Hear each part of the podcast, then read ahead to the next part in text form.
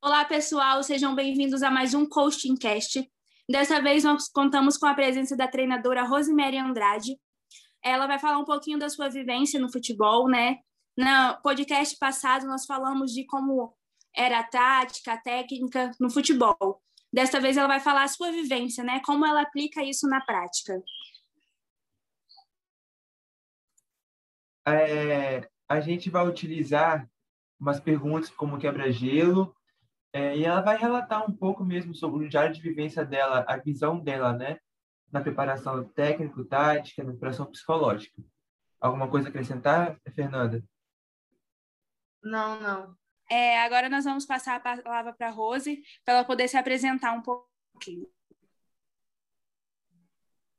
Ei, gente, boa tarde. Meu nome é Rosemary Andrade, sou professora de Educação Física. Minha formação é, foi na, na FAESA, na antiga, hoje não existe mais. Tem, tenho 12 anos de formada e trabalho além de trabalhar na Prefeitura de Vitória como professora e como técnico esportiva, também sou treinadora da equipe de beat soccer feminino São Pedro. Rose, em que momento você percebeu que queria seguir essa carreira de treinadora? É, na verdade, eu já pratico pratiquei, né, praticava, né, na verdade, o, o futebol. Comecei com futebol de campo já desde de criança. Com nove anos eu entrei nas escolinhas e com 13 eu comecei no beat soccer.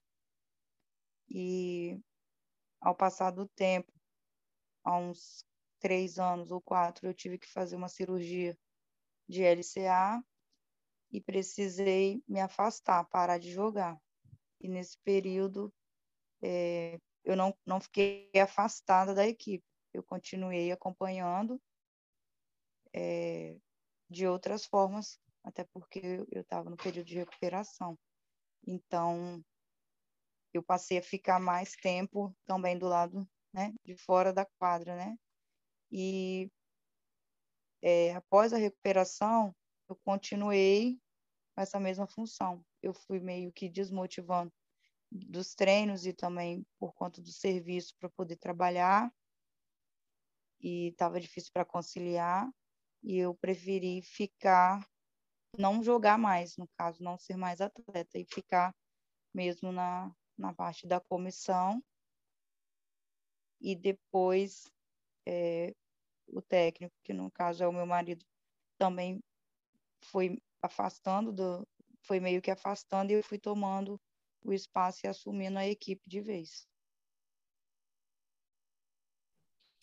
É, entendi. E assim, você se inspirou em alguém para ser treinador, treinadora? Como é que foi?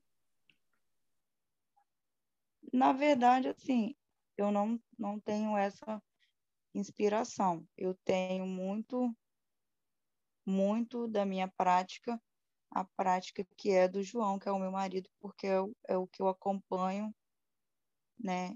Tanto quanto, como treinador, enquanto eu era atleta, e depois. Então, essa vontade, esse amor que ele tem é, pela equipe e de fazer tudo que pode, porque a gente acaba não sendo só treinador, né? A gente tem que ser gestor, a gente tem que ser psicólogo, e aí essa parte eu aprendi muito, muito com ele.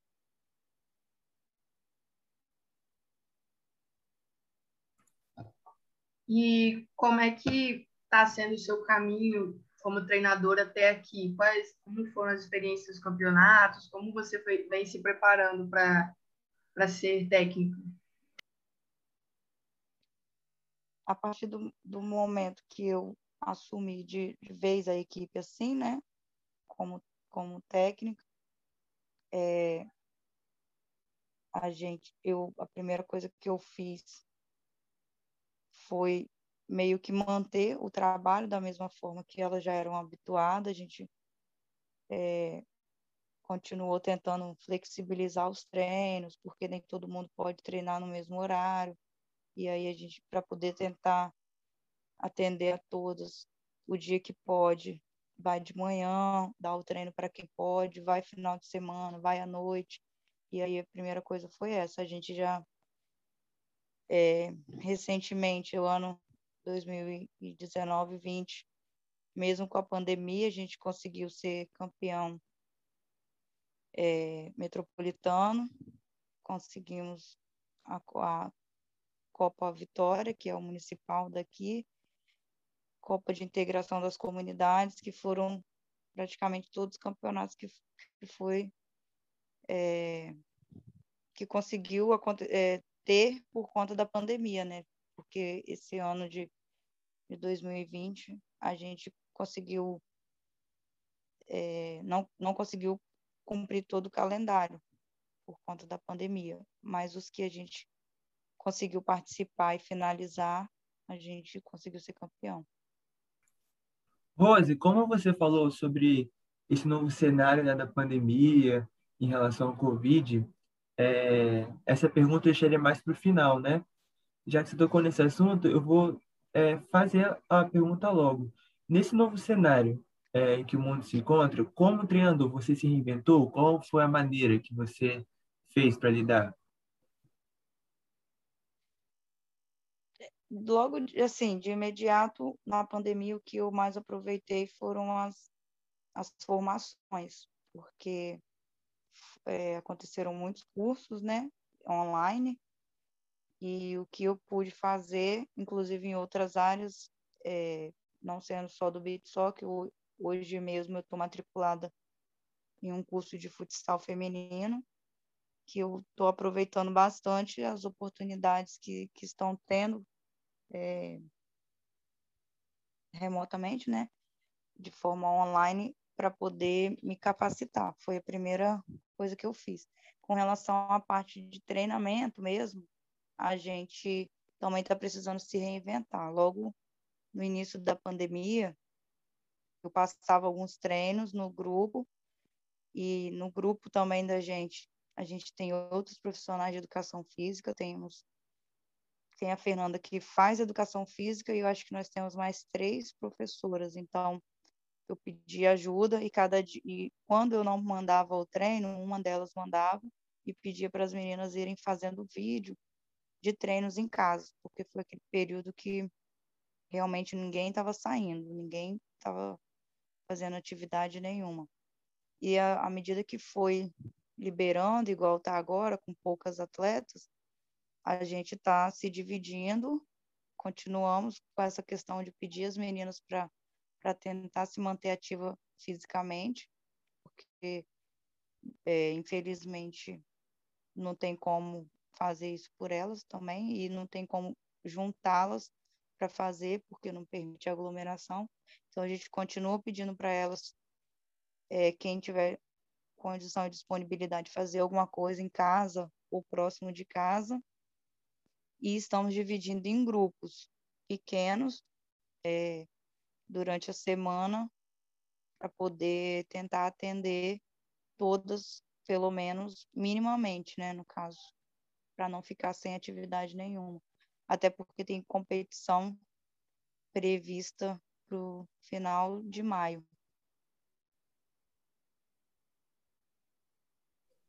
Rose, você falou sobre alguns cursos, né, que você fez durante esse período de pandemia, né?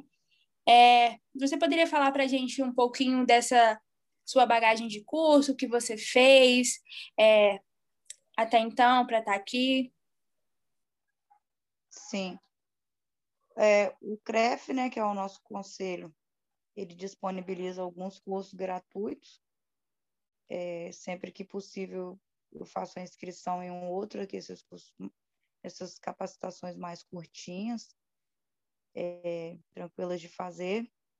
Formação mais longa, eu fui fui ao Rio, a Federação de Beat Soccer do Rio ofereceu no final do ano passado uma capacitação para treinadores de beat soccer e aí eu fui, participei.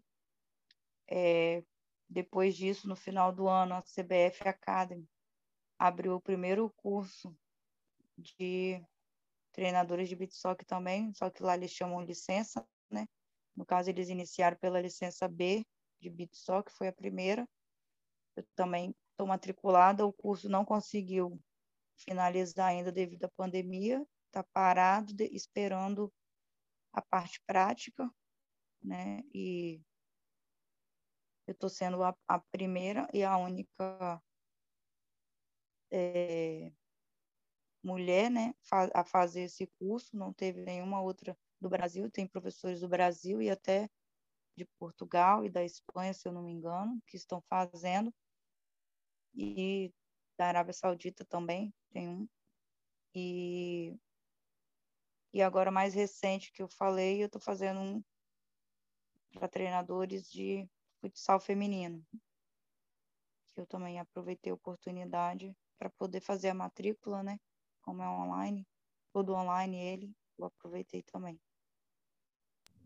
Você falou agora é, sobre ser a única mulher que está fazendo o curso. Como é que foi, pra, como é que é, né, para você é, ser treinadora mulher, você encontra muito preconceito, muita dificuldade? dificuldade? É, inclusive, vou começar até com uma fala ontem da treinadora é, Cris Souza, de futsal, né? Ela... É, você trouxe agora para a gente que você está fazendo alguns cursos e, e, alguns cursos e você disse que você é a única mulher. Como é para você ser treinadora é, sendo mulher? Você encontra algumas muitas dificuldades, muito preconceito? Então, eu vou, vou iniciar falando uma fala que a professora Cris Souza falou ontem no curso. Ela é a, ela é a técnica, foi eleita de Taboão da Serra, futsal feminino. Foi eleita agora, 2020, foi eleita a melhor treinadora do mundo e mulher. E aí ela falou que a gente confirmou, né, o que a gente já sabe, que existe o preconceito não só dos homens, das próprias mulheres também existem e das próprias atletas, que às vezes até meio que duvidam do que se a gente realmente é, sabe e entende do que a gente está tá passando. Então, eu acho que para você ser treinadora nesse universo que é tão masculino ainda, infelizmente, a gente precisa se capacitar e precisa, além de se capacitar, mostrar que você sabe, que você tem potencial, o que não acontece no caso de um homem quando assume uma equipe. Mesmo quando ele não sabe e ele não entende, ele não é tão questionado quanto as mulheres. Engraçado, né? As próprias atletas e dirigentes, eu acho que fica meio que te observando e testando para ver se você realmente sabe e entende daquilo. Foi meio que também foi discutido ontem no curso de futsal feminino. Já tinha bastante é, mulheres treinadoras, professoras, formandos, formandas, e esse tema foi abordado. Com certeza o preconceito existe. É, a gente precisa romper, assim como outros preconceitos que a gente precisa romper, e eu acho que o conhecimento é fundamental nessa parte. É, Rose, então, é, você acabou de falar uma das dessas dificuldades que você enfrenta sobre preconceito. É, tem outras que você é, enfrenta também em relação é, a ser treinadora? No meu caso, não. No meu caso, que é muito específico, porque a equipe que eu treino hoje é uma equipe que eu ajudei a fundar há quase 18 anos atrás. Esse time vai fazer no final do ano 18 anos, então eu estava junto desde o primeiro momento, porque antigamente a gente precisava ter uma declaração do bairro que, que era a equipe, então eu estava desde esse período, quem foi, é, algumas atletas, nós estávamos em quatro, fomos a, a, a um movimento comunitário, pegamos o ofício, fizemos a inscrição, chamamos as meninas. Então, assim, e, e hoje eu tenho meninas que jogam na equipe há mais de 10 anos. Sim. Outras até mais, que já estão meio afastadas, assim, mas que ainda fazem parte, dependendo da competição, do nível da competição, elas ainda jogam. Mas, então, assim, no meu caso, eu não, não tenho outra, assim, dificuldade de quadra, eu estou dizendo, né? Sim, não sim. extra com relação a treinos e então assim no meu é, caso específico hoje eu, eu acho que eu teria muita dificuldade de chegar em um lugar novo porque eu teria que mostrar todo um trabalho. E aqui antes mesmo de eu ser a treinadora eu já tinha esse trabalho né? Então meio que facilita hoje para mim o que não é o caso de alguém que assume uma equipe é, é uma equipe nova, né? No caso, se eu fosse para para uma outra equipe e mesmo sendo no caso do meu time é, essa história que eu contei eu ainda no contexto do beat soccer e do beat soccer feminino eu venho nessa trajetória de atleta e aí esse essa transição de sair de atleta e tá como, na comissão técnica, como gestor, tentando fazer competições, então a gente acaba que conhece muita gente e muita gente conhece o meu trabalho. Então, assim, é, eu acredito que a minha facilidade venha por isso, pelo processo que eu já passei no BitSoc, na modalidade. Mas eu sei que se eu fosse para uma equipe que eu não fosse conhecida para, de repente, um outro estado, porque aqui eu conheço muita gente, eu teria dificuldade e passaria alguma, algum, por algum tipo de preconceito ou, com certeza, enfrentaria algumas barreiras. É, como você falou que está fazendo muito curso online, para acrescentar essa bagagem é, profissional que você tem, é, um tema abordado no nosso primeiro podcast foi é, treinador ser formado ou não em educação física. Como que você é, vê isso? É, é importante o, o, treinador ser formado em educação física? E como o curso te auxiliou? Bom, minha opinião, né?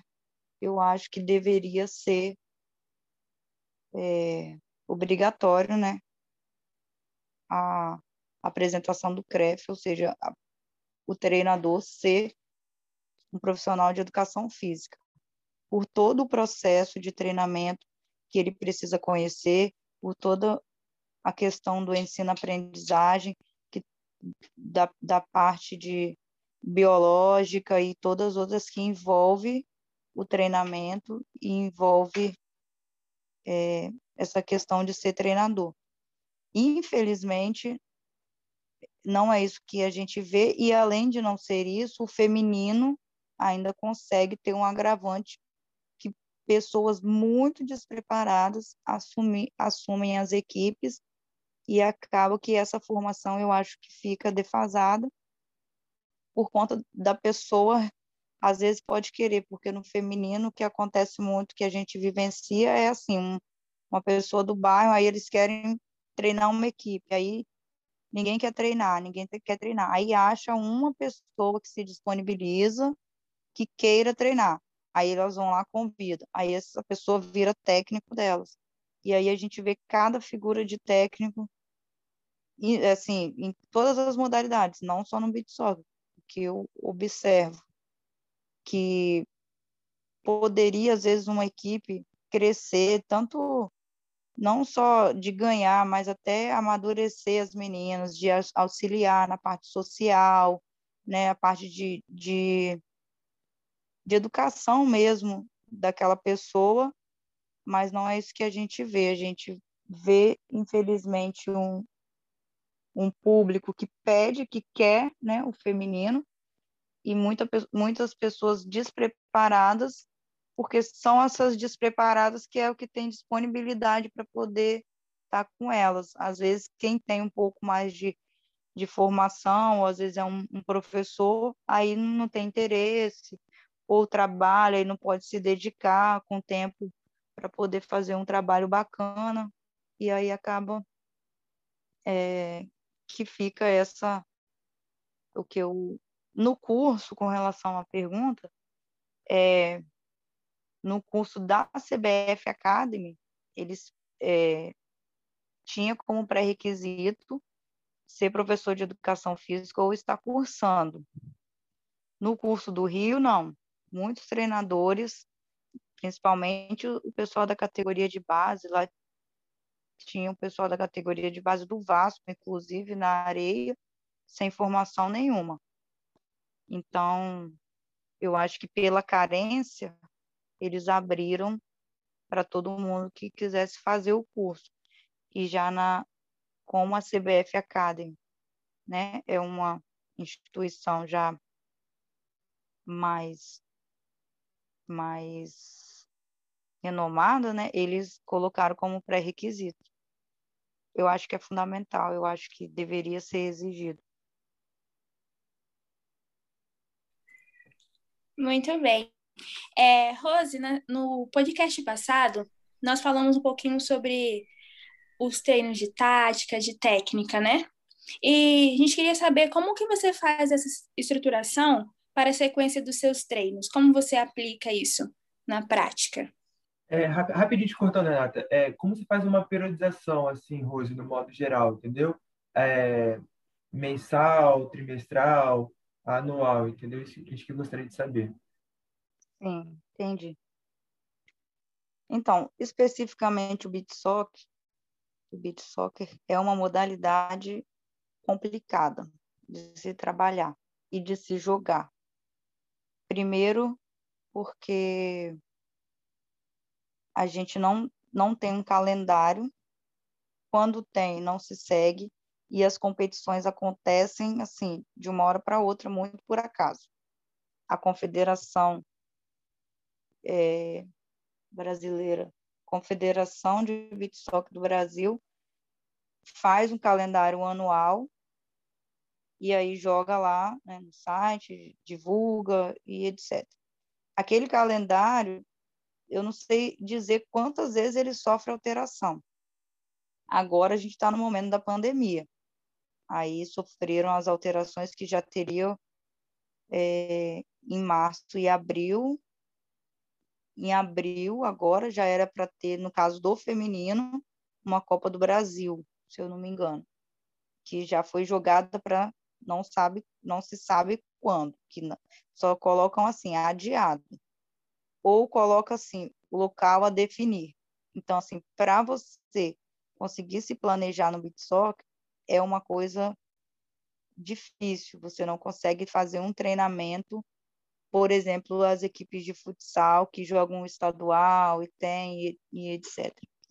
Só para explicar um pouquinho da modalidade, para poder explicar, é, responder no caso que foi a pergunta. Então, assim, a gente tem essa dificuldade de fazer esse treinamento a longo prazo, esse planejamento a longo prazo. O que a gente faz? Sempre, isso também foi, inclusive, foi assunto do curso, porque até mesmo no curso a gente é, teve oportunidade de ter o, o, treinador da seleção masculina de beat soccer, pro, é, adulto, e aí ele eu também questionei sobre essa dificuldade. E aí ele falou que até a seleção brasileira tem essa dificuldade. O que o preparador físico também da seleção que estava presente na aula é, me respondeu foi que o que eles passam para os atletas, e é o que a gente já vem passando mesmo antes dele ter respondido, é que o atleta, primeiramente, ele precisa se manter, manter é, ele precisa manter a parte do condicionamento físico, o treinamento é com ele. É, ele precisa de estar o ano inteiro treinando, academia, isso por conta dele, do atleta. Independente da gente ter o treino duas vezes na semana, três vezes na semana. Porque as coisas no beat soccer acontecem muito de uma hora para outra. Então aí eles falam assim, ó, daqui a 15 dias, aí manda o convite, vai começar o campeonato assim, assim, assim. Então, assim, 15 dias, 20 dias, no máximo, às vezes um mês. Como que você planeja, um, estrutura um treinamento para 30 dias? É, 30 dias sabendo que vai ter essa competição. Então, a primeira parte que a gente faz no treinamento é isso: pedir às meninas para se manter é, ativas, treinando sempre que possível, para quando falar que tem a competição, a gente começa a intensificar e aí a gente tem a dificuldade das meninas que trabalham, da, da realidade do feminino como um todo, da, não só do feminino, mas de outros esportes né, amadores.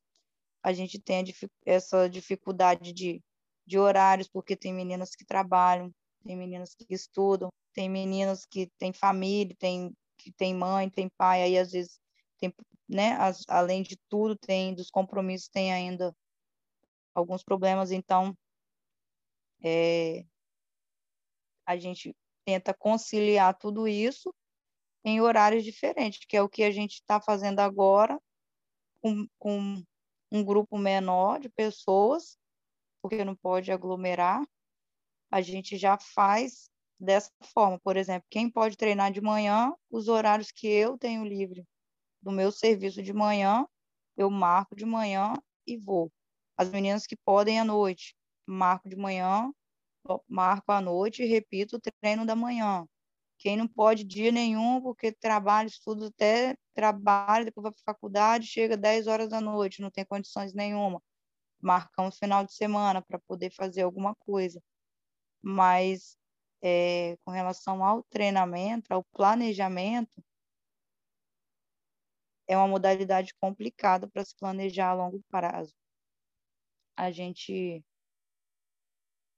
sofre com isso, com os calendários. Por exemplo, agora essa semana, hoje eu recebi um e-mail de confirmação. Semana passada, eu acho, a gente recebeu que haveria o campeonato metropolitano, sem data a princípio. Hoje recebi o e-mail de confirmação, na verdade, para eu poder confirmar a equipe no metropolitano que vai ser mês que vem. Então, agora, esse mês, por exemplo, a gente dá aquela intensificada e, e aí a gente tem que chegar lá no treino e fazer é, o treinamento, a parte física, faz o, um aquecimento e tenta intensificar o aquecimento para poder se tornar uma parte física, que não é o, o correto, mas Aí, nesse mesmo treino, a gente faz a parte de fundamentos, faz a parte técnica, né? E depois faz, faz a parte tática e tudo isso no mesmo treino. É, Rose, você acabou de falar sobre é, o treino da parte tática e técnica. É, a parte psicológica é, entra em que momento, assim? Isso que foi um tema abordado também no, no primeiro podcast preparação psicológica dos atletas. É, só para acrescentar nessa parte, que uma das coisas que mais está mudando no futebol é sobre a parte psicológica. É, a gente vê assim nos maiores campeonatos né, que são televisionados o nervosismo de alguns jogadores na hora de tomar uma decisão quando são pressionados ou até mesmo o momento mais tenso assim que seria por exemplo é, bater pênaltis como que é importante é o trabalho psicológico porque aquilo ali é a pessoa sozinha. Ela precisa ter um, um psicológico muito bem preparado para suportar aquela pressão. É, por mais que ela esteja sozinha, tem milhares de pessoas prestando atenção no que ela está fazendo e esperando que ela faça o gol. Então, é, já é um trabalho muito difícil, que demorou é, para chegar até nos grandes clubes. Como que você tenta, é, tenta fazer isso é, no seu clube para ajudar as meninas? Então, essa é uma parte muito interessante, né? Eu acho que independente de ser masculino ou feminino, a parte de ter um psicólogo na equipe, nas equipes, é fundamental. As equipes de futebol profissionais, né, no caso, eles já têm essa equipe multidisciplinar com vários vários profissionais envolvidos, inclusive psicólogo. E aí os meninos já desde a categoria de base já conta com esse com esse serviço, eu acho que é fundamental. No nosso caso, infelizmente, a gente sabe que não tem condições financeiras para poder manter um psicólogo na equipe e sabe da, da, da falta que faz esse, esse profissional. E acaba que a gente precisa fazer, além de ser treinador, essa parte de psicólogo. A gente também teve essas as duas as, os dois últimos cursos de beat soccer tiveram a disciplina de psicologia do esporte, uma parte fundamental, né, que que faz tanta falta para a gente. E aí as duas é, destacaram esse profissional, a, a importância desse profissional numa comissão, no, no, em um projeto, em uma equipe, enfim. É, infelizmente, a gente não tem condições e acaba tendo que fazer esse trabalho também. No feminino, a gente ainda tem as especificidades, né, do, das meninas, que da genética e tal, que a gente sabe que tem períodos no mês que várias meninas vão ficar menstruadas, várias meninas estão de TPM, juntando com isso, várias meninas têm problema em casa. Isso influencia demais no treinamento. Influencia demais. E aí a gente tem que saber, hoje eu como treinadora e mulher, também encontro uma facilidade melhor para conversar sobre isso. Mas eu também já fui atleta e já tive vários treinadores homens que eu, na minha vivência, nunca presenciei nenhum atleta conversando sobre isso com eles. Embora seja visível, né? Os meninos de TPM, algumas, quem conhece já sabe do jeito que tá. Ou ela tá, ou tudo que você fala ela quer chorar, ou ela tá agressiva demais, tudo responde, aí você pede para fazer uma coisa e, e aquilo vira uma coisa mínima vira um problemão para ela e, e se você não souber identificar esse, esse período e saber lidar com isso, influencia bastante no, no treinamento. Com relação ao que a Fernanda citou, é, do jogo mesmo, do momento do jogo, é imprescindível. Eu acho que o psicológico, se não for 70%, 80% do jogo, porque você às vezes tem aquela atleta maravilhosa que faz tudo no treino, tudo, tudo certo, mas aí chega no jogo, aí vai a família, vai a mãe, vai, sei lá, namorado, namorada, e, e aquilo desequilibra de tal forma que que a pessoa, que você o que você propôs para aquele jogo, você não consegue, porque a menina não desenvolve. E a gente também teve um, um caso no curso, que foi um professor que contou de uma atleta que ela era o, o destaque da equipe dele, tipo a melhor jogadora, só que completamente descontrolada. Além dela arrumar briga, confusão entre as próprias colegas de time, de equipe, ela arrumava briga com as outras equipes. Aí ela era expulsa, então aí ele contou que ele que ela foi expulsa, ficou de fora de uma final, se eu não me engano, ou de algum jogo importante. E ele citou isso lá, que também acontece muito, né? Às vezes você tem um atleta top de linha que você quer contar, mas aí devido ou ela está em algum período né, com problema, com algum problema psicológico ou, ou de agressividade, que ela né, quer agredir árbitro, quer agredir é, as atletas adversárias, e aí ela toma um cartão vermelho, fica fora de um outro jogo, ou daquele jogo mesmo, acaba desandando o jogo todo. É, eu acho uma pena a gente não ter condições e nem talvez até um programa em que os próprios formandos em psicologia procurasse essas equipes para fazer um trabalho mesmo que em forma de estágio, né, para eles mesmo e para a gente. A gente no curso até pensou essa possibilidade de fazer alguma parceria com a faculdade que tem o curso de psicologia para tentar fazer esse trabalho, mesmo que poucas vezes no mês, na semana, que não pudesse ser o trabalho ideal, mas pelo menos para ter a presença de vez em quando desse profissional e, e conversar com, com, os atletas. Infelizmente, no, falando da nossa realidade, a gente não tem condições nenhuma de manter. Embora eu acho que seja é, um profissional que faça muita falta.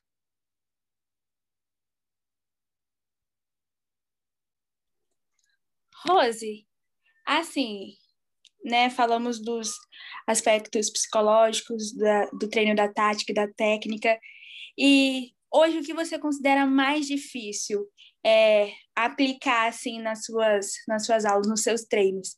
Essa parte psicológica de treinar as atletas, como você mesmo acabou de dizer, ou essa parte técnico-tática? Bom, no meu caso, particularmente da nossa equipe, eu acho mais complicado a parte técnico-tática, pela dificuldade que é de se juntar o grupo todo para fazer um trabalho bacana. A gente não, não trabalha como profissional, né? Que a gente tem lá, se não tem a semana inteira, tem os dias certos da semana que a gente vai lá, chega e tem o grupo todinho, aí você pega seu treinamento, consegue pegar seu planejamento todinho e fazer, corrigir aqui, corrigir ali, e aí assistir jogo e ver onde você. A gente até faz, assiste o jogo, vê onde é. Só que, infelizmente, pela dificuldade que é de se juntar o grupo todo, é, pelo que eu já citei anteriormente, que é né, os horários, aí tem umas que trabalham, outras que estudam, então, por essa dificuldade da gente conseguir treinar com o grupo todo frequentemente, porque a gente, quando chega o período de pré-competição, a gente consegue alguns dias, é óbvio que também não tem como para uma competição, sem, sem, sem treinar todo mundo junto, mas a gente consegue alguns dias reunir o grupo todo. Mas, assim, não é com uma frequência ideal que a gente gostaria que tivesse. Eu gostaria que todo dia que eu tivesse lá na praia, os meninos estivessem todos lá, porque aí a gente todas teriam o mesmo treino, a gente teria oportunidade de, de corrigir o que tem para corrigir é, de forma conjunta. Aí, por um exemplo, às vezes a gente tem atleta aqui, a, a Fernanda conhece, que é a Silvana. Ela é nossa pivô de referência, foi convocada para a seleção brasileira. Fazemos um trabalho com ela já há muito tempo, de forma individual. É muito gratificante hoje a gente conseguir, é muito orgulho, a gente sente muito orgulho dela, ela conseguir ter chegado na seleção brasileira. Embora o trabalho dela todo seja feito, a maioria do tempo, todo não, desculpa, a maioria das vezes o trabalho dela é de forma individual. Ela mora aqui próximo da gente, a gente consegue dar uma atenção maior. Todos os treinos, se for à noite, ela tá, se for de manhã, quando pode, tá. E aí, juntando com essa força de vontade dela e a nossa, o que a gente pôde fazer para ajudar, ela deu uma evolução, teve uma evolução assim gigantesca. Quem quem a observa hoje e, e a elogia fala de de alguns anos atrás. Então, a gente, esse trabalho é, que a gente faz hoje, ele fica muito individualizado por conta da gente não conseguir juntar o grupo. No caso dela, por exemplo, a gente tem o último campeonato, um exemplo do que a gente precisa fazer devido às nossas dificuldades. É, os vídeos do último campeonato e aí algumas correções é, com relação ao posicionamento dela em quadra, que a gente cobrava bastante, eu tive que pegar o vídeo, aí mandei o vídeo para ela dos tempos, pedi ela para observar aquela parte, ela observou outras também, né, é, que a gente não havia observado com relação ao posicionamento dela, mas seria muito melhor se a gente tivesse o grupo inteiro na quadra e eu pudesse corrigi-la lá dentro da quadra, assim, não que eu não corrija ela dentro da quadra, mas eu estou dizendo que individualmente a gente conversa, explica, leva ela para fazer um trabalho é, individualizado. Então, é, é, a, a maior dificuldade hoje é reunir o grupo para poder fazer de forma que a gente realmente gostaria a parte técnica e tática com todas com todas né, no mesmo período, no mesmo treinamento.